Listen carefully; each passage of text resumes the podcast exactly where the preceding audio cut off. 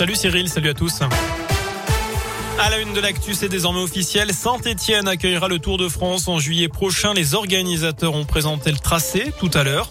saint qui sera à Ville-Arrivée le 15 juillet. Les coureurs termineront l'étape après un départ de Bourdoisin en Isère, puis Ville-Départ le 16, direction Mende. 17 communes du Gier et de Londaine seront traversées. Vous retrouvez le tracé et les réactions sur radioscoop.com. L'amélioration de la situation sanitaire en France. Le président du conseil scientifique se dit assez optimiste ce matin dans le journal Le Monde. D'après Jean-François Delfrécy, on n'aura plus besoin du pass sanitaire dans certains lieux à partir du 15 novembre.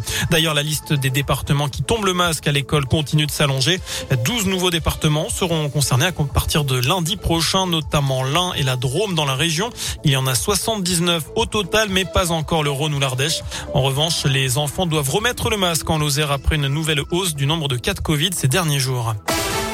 Dans le reste de l'actu, ils avaient volé près de 90 ordinateurs de bord dans des voitures de la Loire et du Rhône. Quatre individus de 18 à 24 ans étaient jugés devant le tribunal correctionnel de Saint-Étienne des faits commis en août dernier. Les prévenus étaient également accusés de revendre ces consoles entre 35 et 40 euros l'unité avec un préjudice estimé au total à plus d'un million d'euros. D'après le progrès, au moins une centaine de victimes ont été recensées. Une cinquantaine se sont constituées partie civile.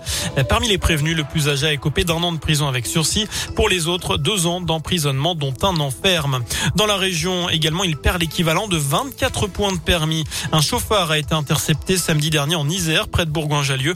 Au départ, il a été arrêté pour excès de vitesse. Il roulait à 144 km heure au lieu de 80.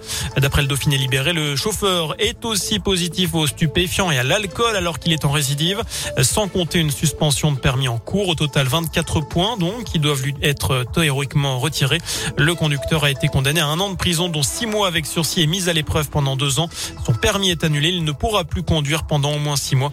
Il devra également équiper son véhicule le prochain d'un éthylotest anti-démarrage.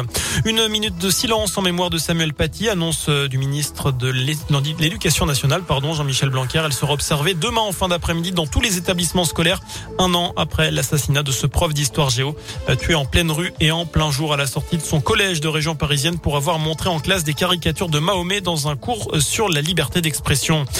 C'est plus une œuvre d'art qu'un véritable stylo. On vous présente cet après-midi le stylo Bic, le plus cher du monde. Il est en vente depuis hier, imaginé par l'artiste Richard Orlinski et par le joaillier Tourner et ses ateliers de fabrication à Savigneux, près de Montbrison. On y retrouve 50 grammes d'or et 202 diamants dans ce stylo de luxe vendu 24 500 euros. Seulement 8 exemplaires ont été produits pour les plus modestes. Une version or seulement est dispo pour 11 000 euros. C'est pas cher, hein C'est pas cher. C'est abordable. J'hésite, j'hésite. Sachant que j'utilise plus du tout de stylo. Moi, je m'en rends compte maintenant. Là, Moi non plus. Vous faites, euh, ouais, ah, vous tout au téléphone et à l'ordi, quoi. Voilà, c'est tout, tout au clavier.